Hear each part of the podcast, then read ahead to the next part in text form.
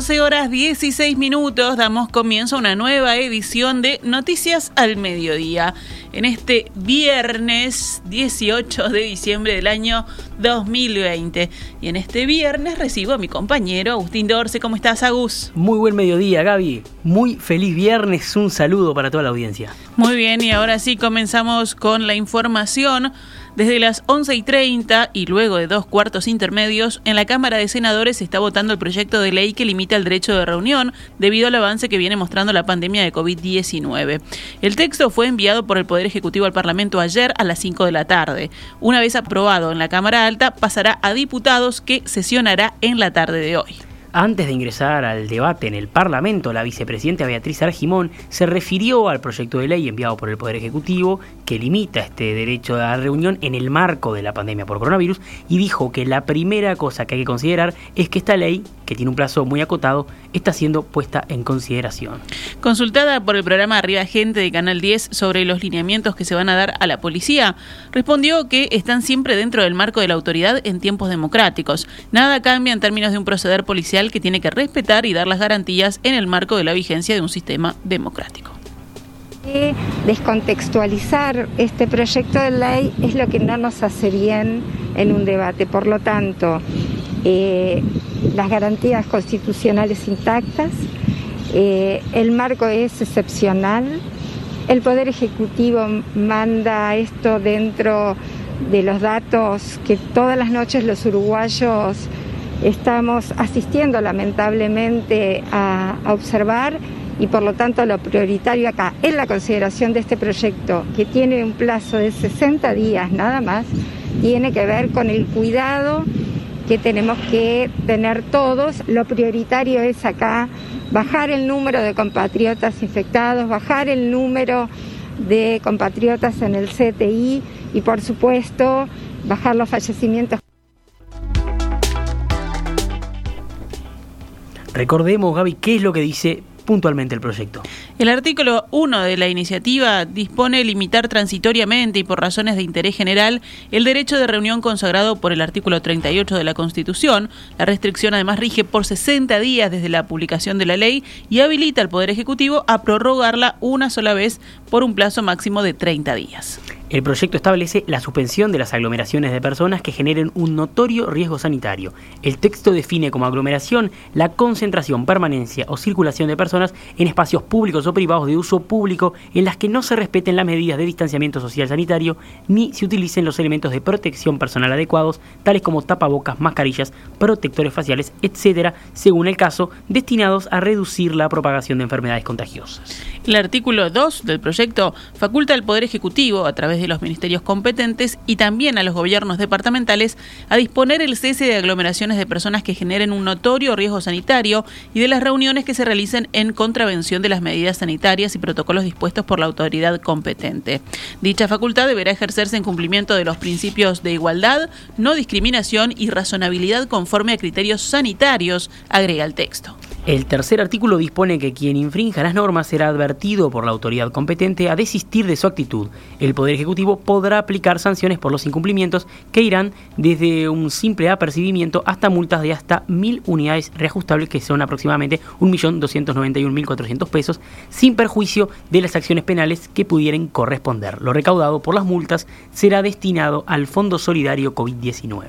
El capítulo 2 del proyecto de ley prohíbe el ingreso de personas al país por fronteras terrestres, marítimas, fluviales y aéreas hasta el 10 de enero, inclusive, aunque la medida puede ser prorrogada por el tiempo que el Poder Ejecutivo considere pertinente. De estas medidas están exceptuados los transportistas de mercadería o la ayuda humanitaria y sanitaria y los uruguayos que hayan adquirido su pasaje para ingresar al país hasta antes del 16 de diciembre pasado, siempre que a esa fecha contaran con las autorizaciones necesarias a su caso. Recordemos que la bancada de diputados y senadores del Frente Amplio adelantó ayer que no acompañará este proyecto y en cambio presentará una alternativa que establece la intervención del Ministerio de Salud Pública ante las aglomeraciones. Esta mañana, en diálogo con En Perspectiva, el diputado Frente Amplista Gerardo Núñez del Partido Comunista expresó que este proyecto es peligroso desde el punto de vista de las garantías democráticas en cuanto a que se intenta cortar un derecho consagrado constitucionalmente. Lo que vemos es que es una medida realmente que no le vemos el efecto concreto y, real. porque el propio Ministerio de Salud Pública ha informado en las últimas semanas que los mayores niveles de contagio eh, no, no están justamente en, en, digamos, actividades sociales, sino que fundamentalmente, principalmente, están en los espacios de trabajo este, y además, justamente, lo que se anunciaba, lo que se informaba la semana anterior, era el nivel, eh, digamos, relativamente bajo de cumplimiento de los protocolos sanitarios justamente en los espacios de trabajo.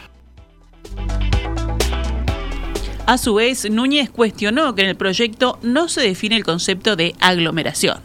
El texto realmente que, que manda el Poder Ejecutivo, vuelvo a insistir, no, no define lo que es una aglomeración más allá de un aspecto general, no dice cuánta cantidad de gente implica, habla también de la concentración y de la circulación.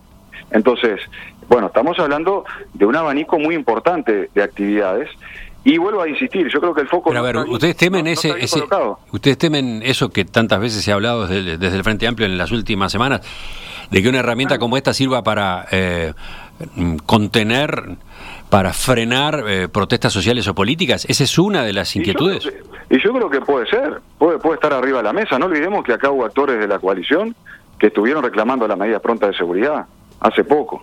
Entonces, eh, yo prefiero curarme en salud, ya que estamos hablando de un aspecto sanitario, y generar las mayores garantías democráticas posibles. Más tarde, en la entrevista central en perspectiva, hoy temprano, también el diputado del Partido Nacional, Juan Martín Rodríguez, le respondió a Núñez. Resulta paradójico, ¿no? Porque los mismos que los mediados de marzo reclamaban poco más cuarentena obligatoria, de hecho, el, el propio diputado Núñez, a quien le tengo una alta estima y, y un trabajo profesional en, su rol, eh, eh, el veintipico de marzo pedía cuarentena obligatoria y ayer sale a decir que eh, las medidas este, en cuanto a, limitar este, o, transitoriamente eh, el derecho de, de, de reunión eh, es un atropello. El diputado Rodríguez también explicó que el concepto de aglomeración no puede ser cuantitativo. En ocasión de la concurrencia de las autoridades del Ministerio del Interior a la Comisión de Seguridad y Convivencia, la cual este, integro hace cuestión de un mes en la Cámara de Diputados, eh, a los efectos de explicar eh, los acontecimientos sucedidos en la Plaza Liber Sereña a principios de noviembre, los diputados del Frente Amplio que integran la comisión le reclamaban al Poder Ejecutivo, en ese caso al Ministerio del Interior, que se dictaran normas que explicaran qué era una aglomeración. Uh -huh. eh, y es más, y las autoridades del, del Ministerio Interior le, le, dijeron que si bien se estaba utilizando eh, el, el, concepto eh, y las normas que salen de la ley 9202 en su artículo 2 que establece y le da pues la potestad de, a, del Ministerio de Salud Pública, a las autoridades sanitarias de recurrir a la fuerza pública, también se dijo y se explicó por qué el concepto de aglomeración no podía ser cuantitativo, porque estaba relacionado también al espacio público determinado, a la cantidad de gente, a las condiciones que estaba la población en ese lugar. Entonces, parece algo, algo que a uno le llama la atención. Hace un mes reclamaban esto en la Comisión de Seguridad Ciudadana en la Cámara de Diputados. Ahora que se define aglomeración, que se da un instrumento legal a los efectos de actuar en consecuencia, ahora ya no sirve tampoco. La Intendencia de Montevideo informó que para este fin de semana dispondrá de tres paseos peatonales que se desarrollarán en la avenida 18 de Julio, la calle Arenal Grande y el tramo sur de la Rambla, aunque los mismos pueden modificarse en función de las condiciones climáticas previstas. El sábado, la avenida 18 de Julio entre Convención y Javier Barrios Zamorín será peatonal entre las 9 y las 14 horas. La Intendencia informó que se buscó brindar más espacio a las y los peatones en el horario donde se registra mayor circulación. Además, Arenal Grande será peatonal desde Concepción Arenal hasta Nueva Palmira en el horario de 8 a 14 horas. Esto implica una extensión del tramo peatonal que se realizó en ese lugar días atrás. La ampliación se definió tras la sugerencia del municipio C y comerciantes de la zona, quienes valoraron positivamente la peatonalización de esta calle, según dijo la comuna. El domingo, Rambla Sur entre Ejido y Avenida Luis Alberto de Herrera será peatonal de 10 a 19 horas.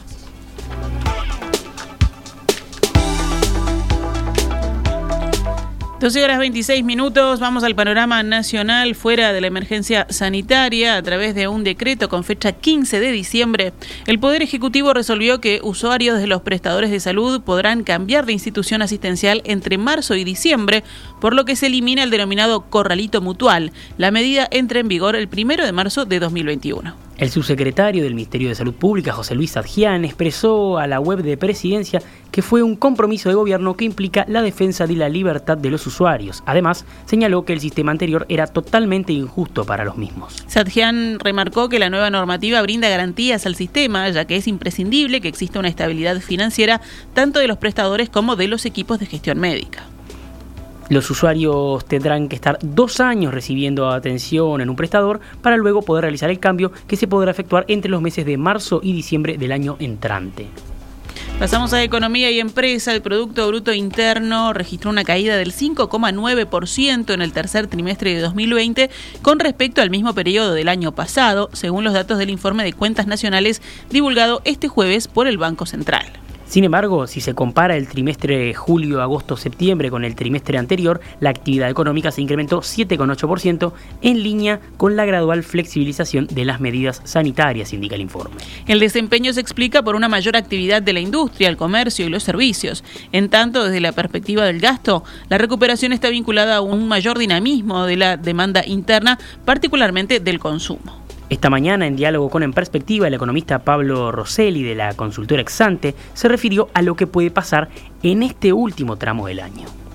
Para el cuarto trimestre esperamos una mejora de la actividad económica, pero notoriamente eh, la mejora del cuarto trimestre va a ser muy, muy inferior al rebote que tuvimos en el tercer trimestre. El PBI va a cerrar en, en el cuarto trimestre muy probablemente, muy, muy probablemente por debajo de los niveles del cuarto trimestre del 2019, pre-COVID, y probablemente la caída del PBI en 2020 va a estar en torno de 5,5%.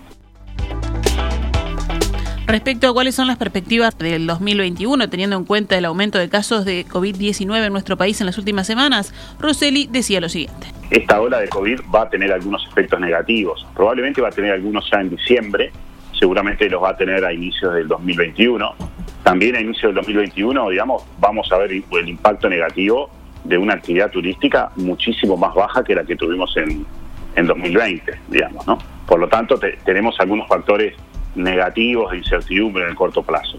También es cierto, sin embargo, que el contexto internacional, extrarregional, se está volviendo más favorable para Uruguay. Estamos observando una debilidad del dólar, una, una gran fortaleza de la economía china. La economía china se está recuperando muy fuerte han subido los precios de las materias primas, está mejorando la rentabilidad en los sectores agropecuarios de, Uruguay. Por lo tanto, el PBI va a aumentar sensiblemente en el promedio anual de 2021 contra el promedio del 2020, eh, porque a pesar de esta ola de COVID que estamos viendo, pensamos que no vamos a tener nada parecido a la, caída del PBI del segundo trimestre de este año. Por lo tanto, el PBI va, va a subir algunos puntos porcentuales. Eh, Estamos revisando todavía esas, esas proyecciones. Probablemente sobre fines del año que viene la actividad económica va a estar este, eh, cerca de, de, los niveles pre-COVID, digamos, ¿no? Y con poco crecimiento de aquí en adelante, igual la, caída del segundo trimestre fue tan grande que recuperando es que recuperándonos de ese nivel el, el crecimiento promedio anual va a ser relevante. Cerramos el panorama nacional con otras noticias. Dos personas fueron condenadas por reiterados delitos de estafas en los departamentos de Montevideo, Paysandú, 33, Colonia, Salto, Maldonado, Rivera, Rocha, Río Negro, San José, Artigas, Cerro Largo, Flores y Canelones. Las actuaciones se iniciaron a raíz de varias denuncias presentadas por las víctimas, quienes realizaron varias compras a través de Facebook. Allí se les ofrecía distintos productos como electrodomésticos y cubiertas de vehículos, entre otros. Por estos artículos, los indagados solicitaban una suma de dinero por adelantado para luego bloquearlos sin entregarles la mercadería. A raíz del hecho y tras varias indagaciones, los efectivos de Canelones establecieron la identidad de los autores y se verificó que ambos indagados cumplían prisión preventiva desde septiembre, por lo cual fueron derivados a la dependencia policial. Culminada la instancia judicial, el juzgado letrado de cuarto turno de Canelones dispuso para uno de los hombres una condena como autor penalmente responsable de un delito, delito continuado de estafa a la pena de tres años y ocho meses de penitenciaría, los que se cumplirán de la siguiente forma, dos años y seis meses de cumplimiento efectivo y un año y dos meses bajo régimen de libertad a prueba con descuento de tiempo por detención y prisión preventiva cumplidos. Para el otro hombre se dispuso una condena como autor penalmente responsable de un delito continuado de estafa a la pena de dos años de penitenciaría con descuentos de tiempo por detención y prisión. Repasamos a cuánto cotiza el dólar a esta hora en pizarra del Banco República. 41 pesos para la compra y 43 pesos con 20 para la venta.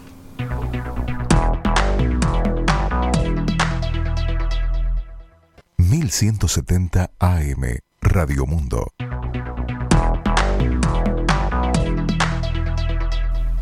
Doce horas 35 minutos, nos vamos al panorama internacional. España empezará a administrar la vacuna Pfizer BioNTech contra COVID-19 el domingo 27 de diciembre, según anunció hoy el ministro de Sanidad Salvador Iria en rueda de prensa. Las vacunas se administrarán al día siguiente de que la Unión Europea facilite a los Estados miembros las primeras dosis. Las vacunas se entregarán de forma cadencial, semana a semana y a lo largo de meses, y se administrarán primero a residentes de centros geriátricos y al personal sanitario. En enero y febrero apuntó el ministro español.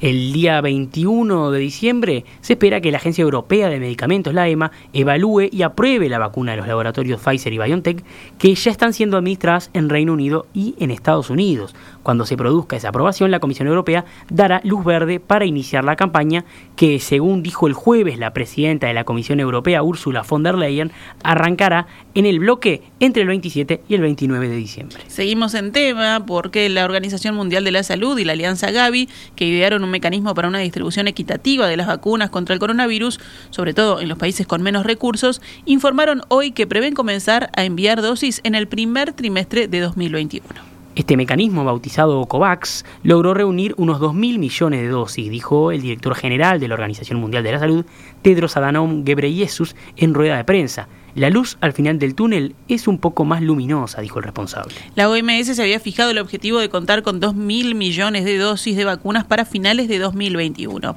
Pero en un comunicado, esta organización y la Alianza para las Vacunas, Gavi, indicaron que ya era posible planificar las primeras entregas de vacunas para el primer trimestre de 2021 con la distribución de la primera tanda de dosis, suficiente para proteger a los trabajadores sanitarios y de servicios sociales en el primer semestre de 2021 en todas las economías participantes en este mecanismo COVAX que hayan pedido dosis para ese plazo.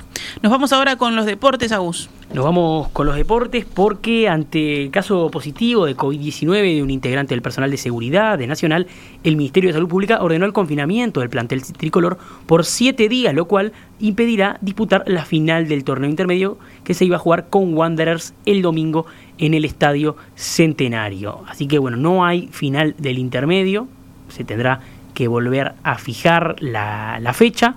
¿Y qué pasó? Bueno, luego de conocerse este resultado en el, en el, en el funcionario de seguridad de Nacional, la sanidad de Peñarol decidió hoy a la mañana que se harán nuevos hisopagos que se están realizando en este mismo momento al cuerpo técnico y funcionarios en los aromos.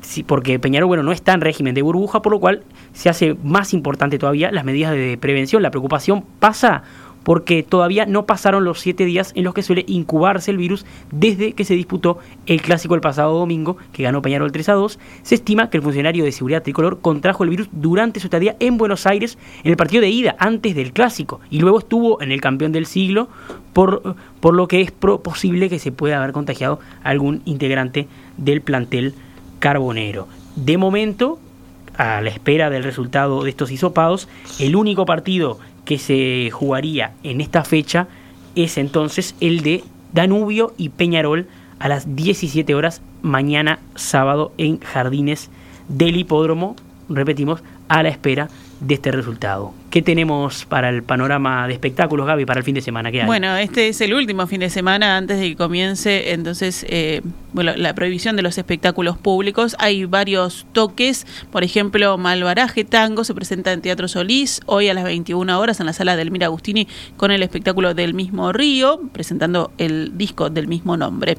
Gonzalo Brown llega al Auditorio Nacional con especial dedicación, presentará este trabajo hoy, debí decir, hoy a las 21 horas en la sala Hugo Balso. También esta noche Despuntone y Mentano siguen festejando sus 10 años en Blast a las 21 horas. Cuarto Enredo presenta mañana en el Centro de Artesanos del barrio Peñarol, Mi Norte es el Sur, su primer disco. También mañana, pero más temprano, a las 19 horas, La Tabaré estará tocando en Plaza Mateo. El trío Ventana a las 21 horas se presenta mañana sábado en P&G Bar. Y la Orquesta Sinfónica del Sodre despide el año con el espectáculo de Haydn Al Amor Brujo, mañana sábado a las 20 horas en la sala principal del Auditorio Adelarreta.